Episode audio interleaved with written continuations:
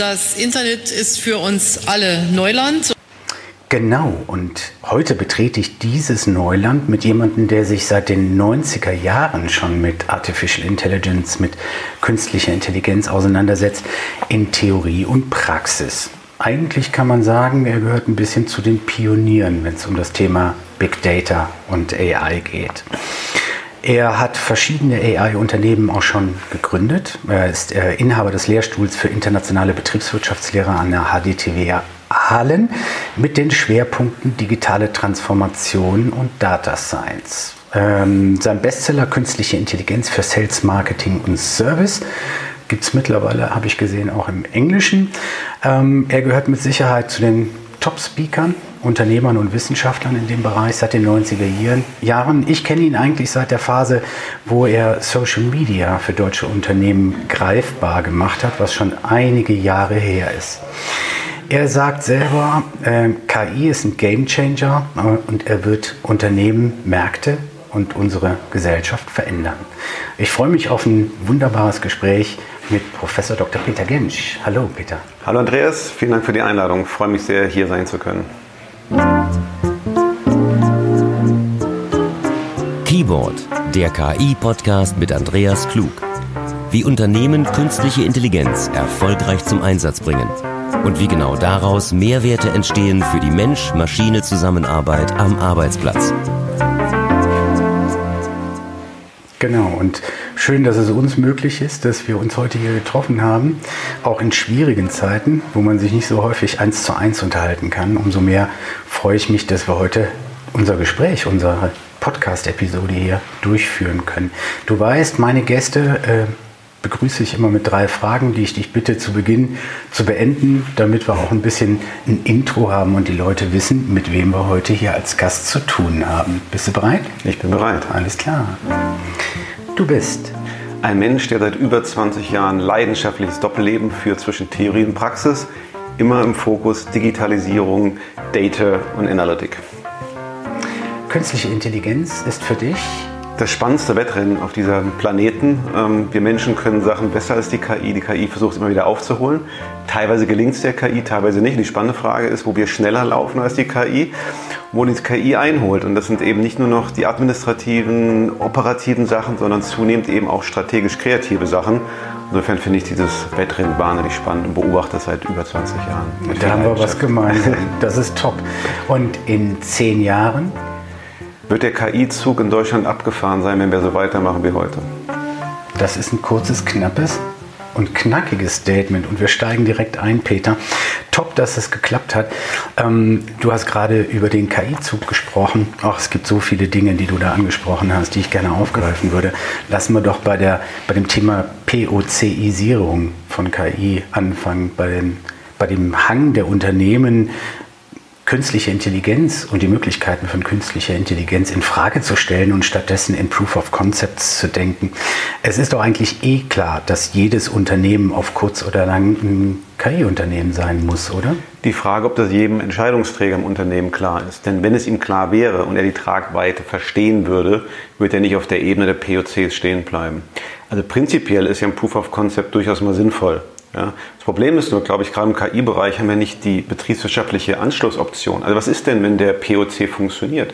Welche Maßnahmen leite ich dann ein?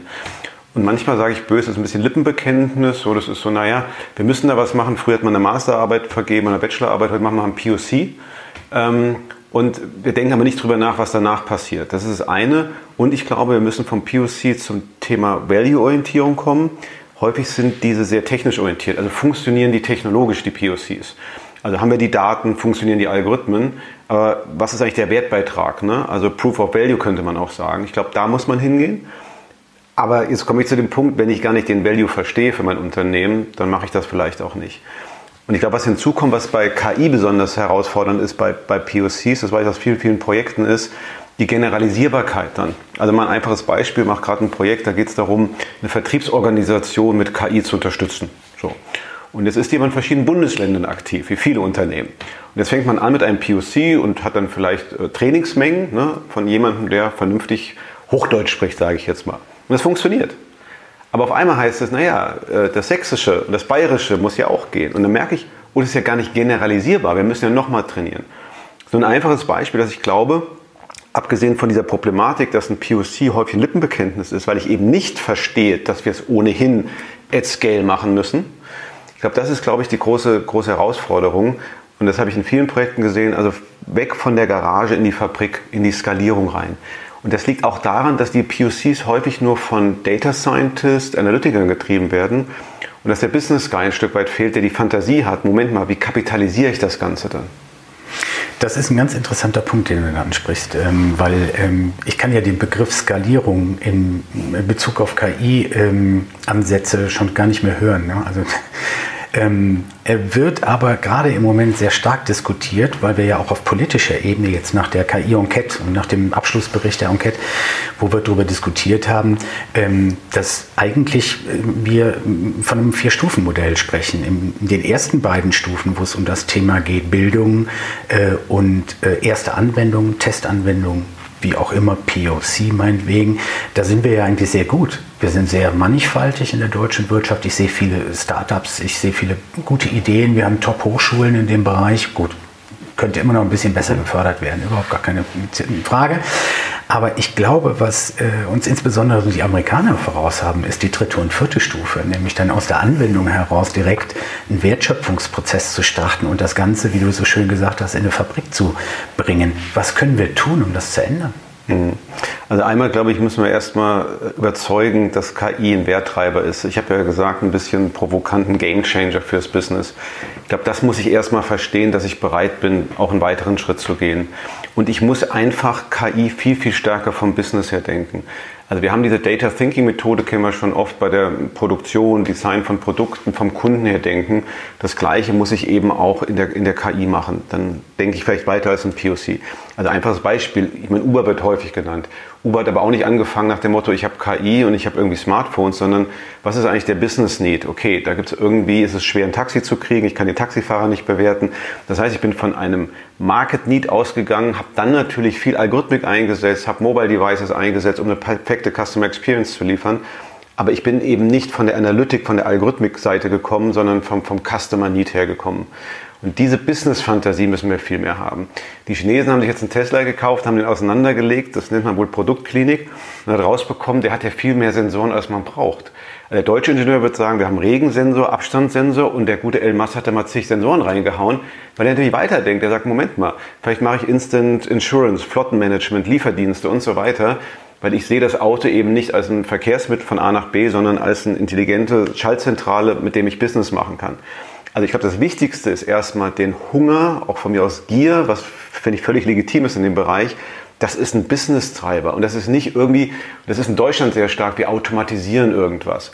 Und ich glaube, in dem Moment, wo Entscheidungsträgern klar wird, da ist Business-Potenzial dahinter, dann fällt es mir natürlich auch leichter, ganzheitlicher zu denken.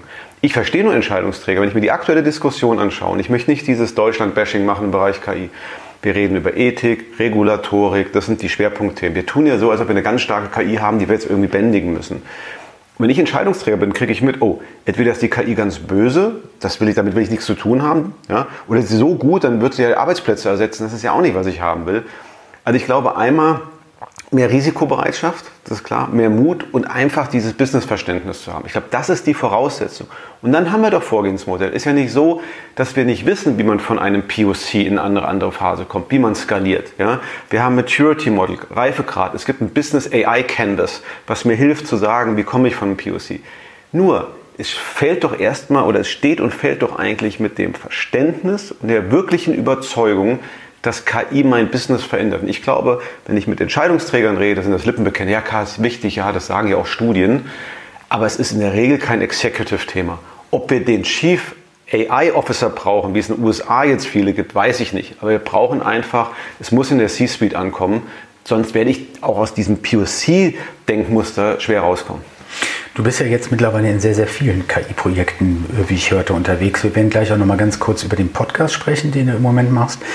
Ähm, plauder mal ein bisschen aus dem Nähkästchen. Welche schönen und vielleicht auch grausigen KI-Ergebnisse hast du denn im Markt schon mitbekommen? Ja. Wo ist denn mal was so richtig schief gegangen und woran hat es gelegen? Ja, genau. Man sagt immer nur Best Practice und äh, man sollte vielleicht über die Fehler mal sprechen. Aber ich möchte trotzdem mal positiv anfangen mit einem ganz tollen Beispiel. Weil wir nennen das immer häufig in dem Bereich Google, Facebook und vielleicht noch Zalando, Otto. Und es gibt eine Gießerei in Deutschland, die heißt Gienand. Sehr, sehr große Gießerei ja, wird man vielleicht nicht kennen. Da wird man sagen, naja, haben die was mit Digitalisierung, KI zu tun? Und es ist sehr, sehr komplex, Gussprojekte zu kalkulieren. Da braucht viel Experten, Know-how und das ist ein langwieriger Prozess. Was man gemacht hat, man hat diese Daten gelernt, man hat es operationalisiert und hat ein KI-Modell gebaut, was ein Pricing macht. Das heißt, Pricing on Demand dank der KI. Funktioniert sehr gut war ich selber skeptisch, weil es eine sehr komplexe Aufgabe ist. Aber das Spannende an dieser KI finde ich, dass man dann gesagt hat, das ist ja nicht nur eine Prozesseffizienzsteigerung, sondern wir bieten dieses Modell über eine Plattform an. Also andere können auch Gussprojekte darüber kalkulieren. Also die Plattformidee, kommen wir wieder ein bisschen zur Skalierung, ähm, und zu sagen, vielleicht mache ich eine Auktion, dann kann ich in Echtzeit Preise ermitteln. Warum finde ich das Beispiel so schön? Es ist einmal ein Mittelständler, Industrie, ja, eben nicht per se Digital First, der erkannt hat, ich kann einmal Prozesse effizienter machen mit KI, aber ich kann auch neues Business damit machen. Fand ich, fand ich super spannend. Ähm, was Sehr eingängig übrigens. Das äh, finde ich wirklich ein ganz interessantes Beispiel dafür, dass man eben nicht an der eigenen Haustür aufhört, sondern sich überlegt, was kann man für die Wertschöpfung generieren. Und mit dem Generieren für die Wertschöpfung kommt ja automatisch der Benefit für dich selber. Absolut. Und das meine ich mit, wir, fehl, wir haben die Business-Fantasie nicht. Ne? Wir denken zu sehr jetzt, oh guck mal, jetzt haben wir den Prozess optimiert, aber die Wertschöpfung, dass die weitergeht und dann erst Spaß macht, das ist das, glaube ich, weil du angesprochen hast, na, in den USA ist man irgendwie weiter und so. Ich glaube, das haben wir nicht so in der DNA der Unternehmen. Ja? Also böse Zungen sagen, wir sind der Spaltmaßoptimierer, Made in Germany, alles, das ist böse, aber ich glaube, wir brauchen ein bisschen mehr Business Sense. Mhm. So, das fand ich ein ganz tolles Beispiel. Gruselig, ich habe jetzt gerade aktuell eine Studie gemacht und wir haben uns Chatbots angeguckt im Bereich Bankenversicherung und haben also geguckt, ähm, wie ist die Qualität. Wir haben geguckt, wird der Intent erkannt? Und wird eine gute Antwort gegeben. Und jetzt reden wir so lange schon über das Thema. Der erste Chatbot äh, Eliza von Professor Weizenbaum 1966, da sage ich, der war nicht viel schlechter als viele Bots, die ich heute da draußen habe. Ja. Und das ist wirklich, ich weiß nicht, ob du gruselig oder grausam, wirklich eine grausame Experience. Jetzt kann man sagen, ähm, ist die KI schuld? Sicherlich nicht, weil wahrscheinlich dieses System nicht entsprechend trainiert wurde. Ich kann mir nur vorstellen, dass da Firmen einfach einen Bot kaufen, nur nach dem Motto, Haken hinter habe ich jetzt gekauft, Plug and Play weil vielleicht auch nicht klar ist, wie man so ein System trainiert. Und da sage ich heute, 2020, so eine gruselige Experience. Wenn ich mir schaue, welche Möglichkeiten wir eigentlich in dem Bereich haben, dann, dann finde ich das relativ schlimm. Und wenn du sagst, also ich weiß nicht, grausam oder gruselig, ich finde, gruselig ist auch so ein Thema. Bei der AI ist man immer sehr stark in der, in der Creepy Line. Ich habe mal eine, äh, nicht selber entwickelt, aber ausprobiert. Es gibt ja verschiedene ähm, Apps, die Tote auferstehen lassen. Das klingt jetzt sehr spooky. Eine der bekanntesten Startups ist Roman, kann man einfach auch mal ausprobieren. Und zwar ähm, werden da Texte, Kommunikationspieces von Verstorbenen trainiert, mit denen ich dann sprechen kann. Ich weiß, da denkt jedem Gott, ist das spooky. Und das war für mich auch ein bisschen gruselig. Auf der anderen Seite ist der Dialog extrem gut. Und ich habe das mit meinen Studenten zum Teil gemacht, auf freiwilliger Basis. Die sind völlig konsterniert, weil die sagen, das war so empathisch, das hat mich so berührt, dieser Dialog und der lebt ja gar nicht mehr. Also das war, wenn du sagst, nicht grausam, sondern es ist so eine gruselige. Auf der einen Seite ich, finde ich faszinierend, was eine AI heute leisten kann. Und dann sage ich, will ich in so einer Welt leben, wo wir irgendwie Tote auf Festplatten haben, die über KI gesteuert werden, ist für mich dann eher gruselig. Ja, da bin ich dann auch dabei. Ne? Wobei, ähm, ja, dieses Thema ähm, das digitale Leben after ist ja durchaus ein Thema jetzt ganz unabhängig von KI. Ne? Ähm, genau, äh, bevor wir über deinen äh, Podcast sprechen, den du im Moment machst, und mich würde auch noch interessieren, was für eine Rolle KI und Algorithmik im Marketingbereich, wenn wir über Big Data sprechen und Kundengewinnung, wie da deine, deine äh, Erfahrung ist. Ganz kurz noch ein Hinweis zu unserem Sponsoren. Wir sind gleich wieder da.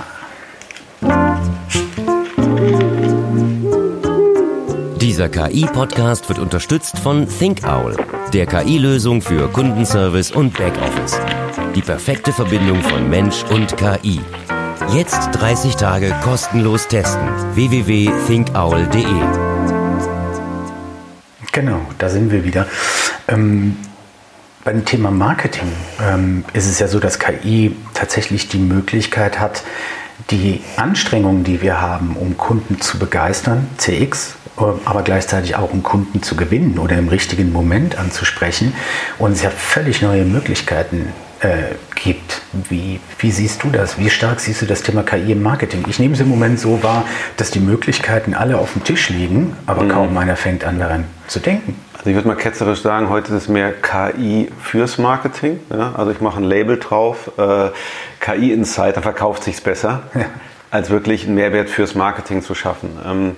Es wird auch häufig sehr stark reduziert auf diese Chatbot-Diskussion. Das ist ja nur eine von vielen Anwendungsfeldern. Was ich eigentlich heute habe, wir haben zunehmend digitale Customer Journeys. Ich habe immer mehr Datenpunkte, die ich analysieren kann. Ich kann viel besser personalisiert Informationen zurechtschneiden. Ich kann die Customer Journey besser verstehen. Ähm, ich glaube, wir haben in dem Bereich Automation schon einiges erreicht. Marketing Automation, wo ich auch viel KI-Algorithmik dahinter habe. Wir tun es, glaube ich, noch schwer, wenn wir in mehr planerischen, kreative Prozesse gehen. Stichwort Content Marketing, das gibt es ja auch schon länger. Ich kann heute mit KI Content erstellen und zwar nicht nur, was wir alle vielleicht wissen, Pressemitteilung, Wetterberichte, sondern auch schon ein bisschen kreatives Storytelling machen. Ähm, das kann ich nutzen, um einfach auch ähm, im Content Marketing besser zu skalieren, das dynamisch zu machen. Das ist vielen Unternehmen gar nicht so klar und zum anderen auch schwingt so ein bisschen die Angst mit, wollen wir Content aus einer KI haben. Und ich glaube, da müssen wir uns einfach ein bisschen öffnen. Das ist einfach Teil der Realität. Genau wie im Wetterbericht über eine KI geschrieben wird, werden wir zunehmend Content haben, synthetischen Content haben. Der wird nicht nur textuell sein. Das ähm, ist der erste Werbespot mit KI generiert worden. Da sage ich, da ist auch mal ein bisschen Marketing dabei. Also man darf sich nicht vorstellen, da drücke ich auf den Knopf, da kommt der Werbespot raus. Das war Lexus sondern die KI hilft mir, Visuals zu gestalten, Storyline zu machen etc.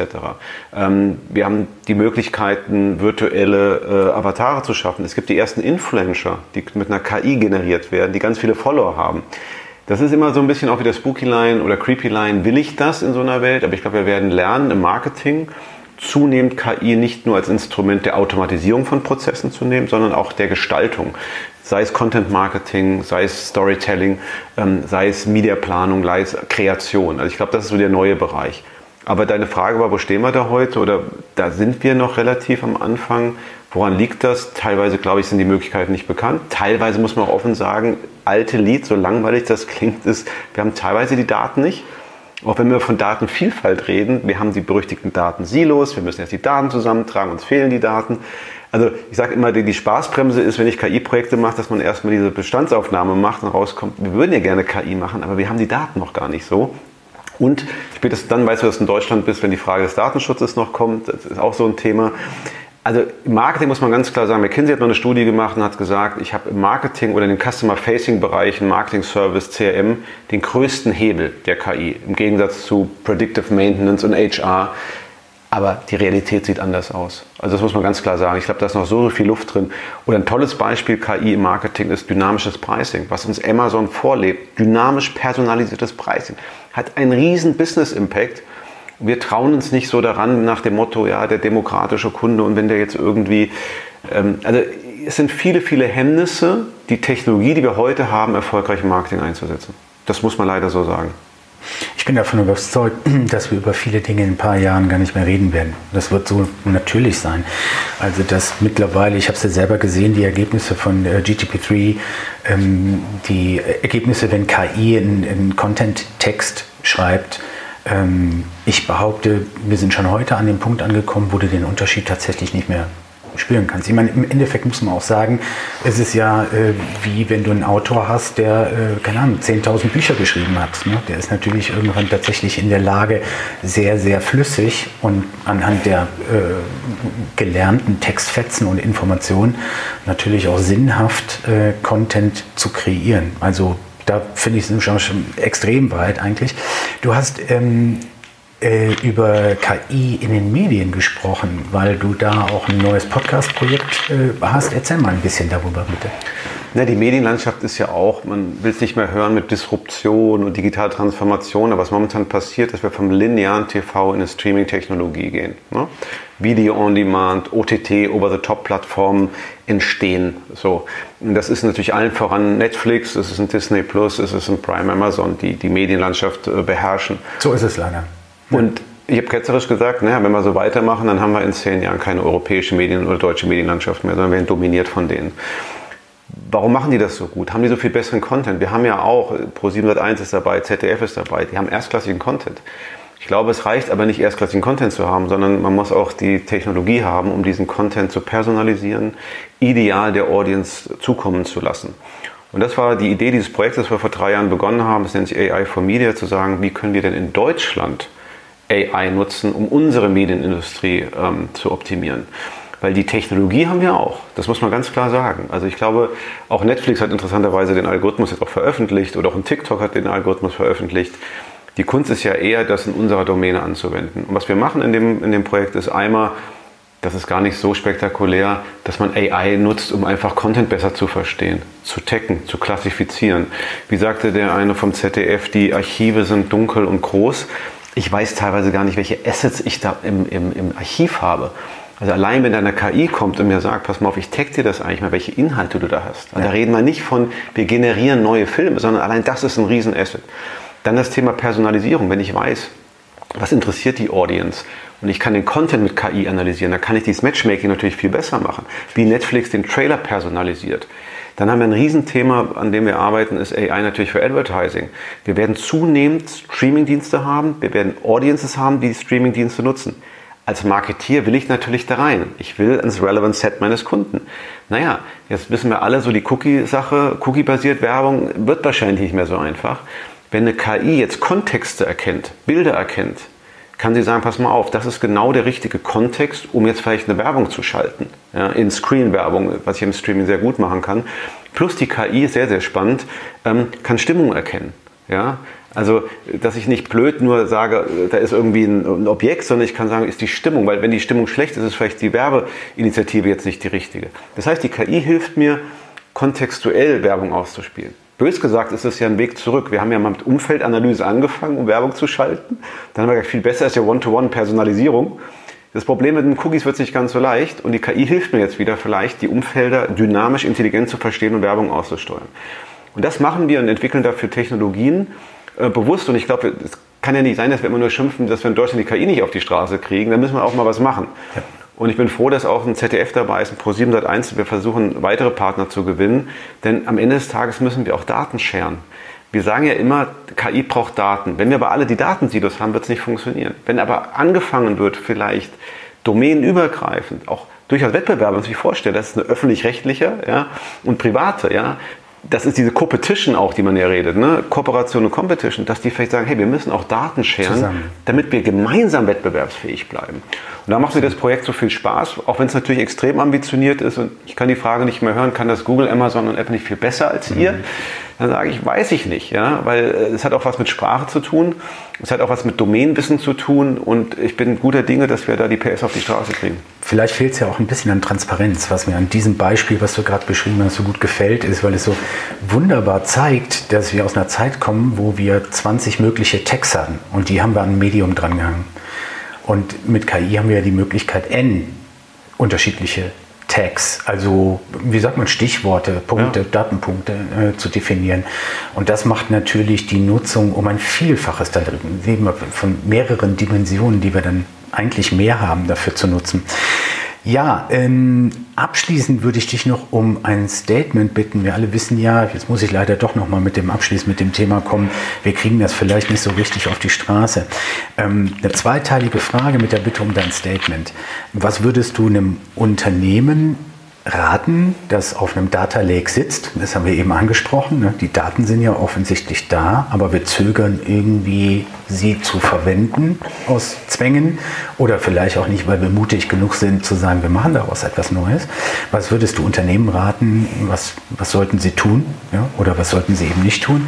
Und zweiter Teil der Frage, wie kriegen wir denn politisch die Stufe 3 und 4 in Deutschland besser geregelt? Hast du eine Idee, wie wir es schaffen, dass wir tatsächlich deutsche Unternehmen fördern oder Zusammenschlüsse von Unternehmen fördern, um tatsächlich dieses böse Wort Skalierung mhm. eben auch zu schaffen und äh, große deutsche Unternehmen im Umfeld mhm. von KI zu schaffen?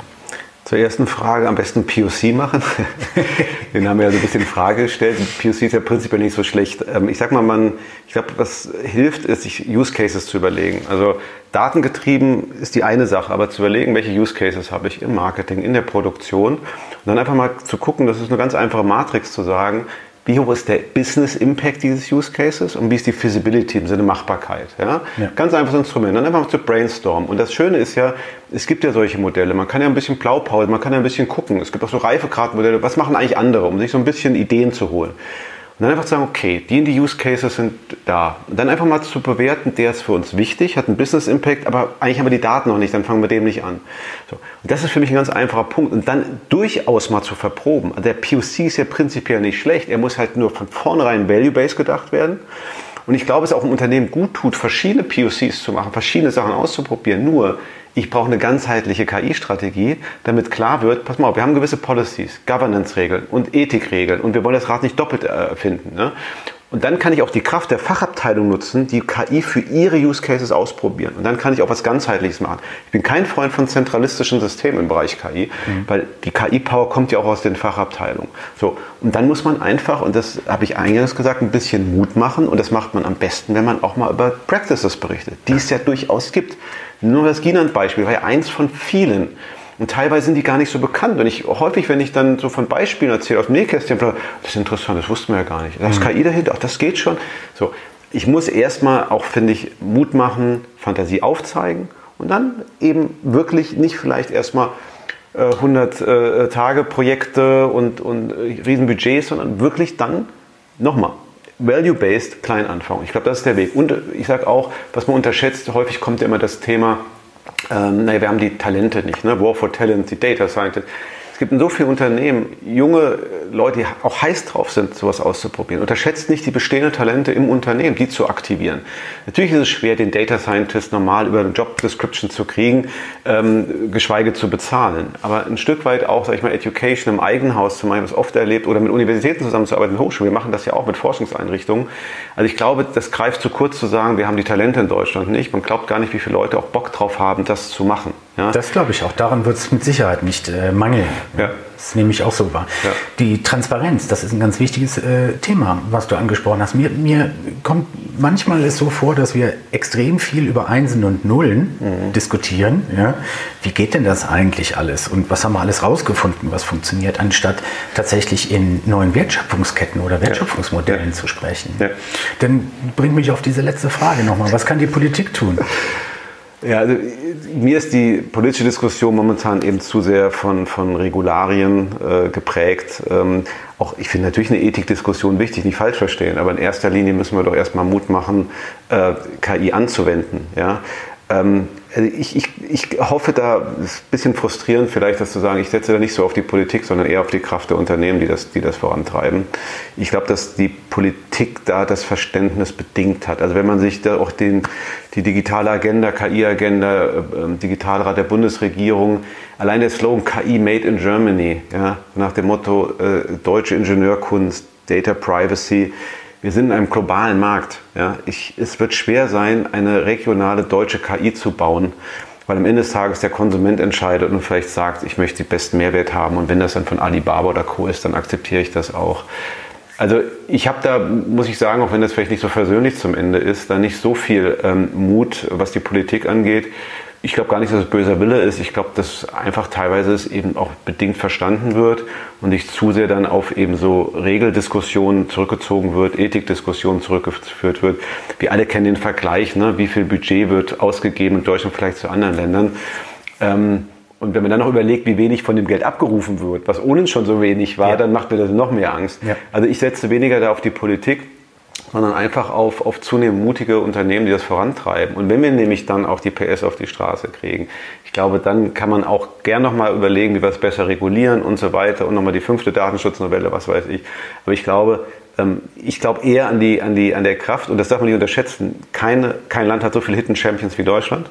Wir haben extrem starken Mittelstand und das ganze Thema Industrie 4.0 ja, und KI, das hat Google und Co. noch nicht inne. Ja. Das ist unsere Chance, vielleicht auch in so eine Corporate AI, Industrial AI, wie immer man das nennen will.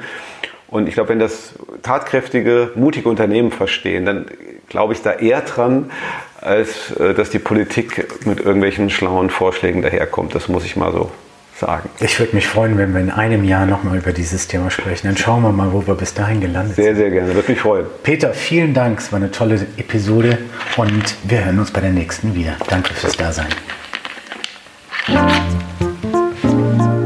Keyboard, der Talk über Digitalisierung und künstliche Intelligenz mit Andreas Klug.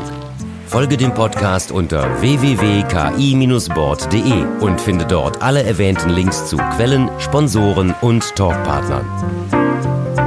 Man hört sich.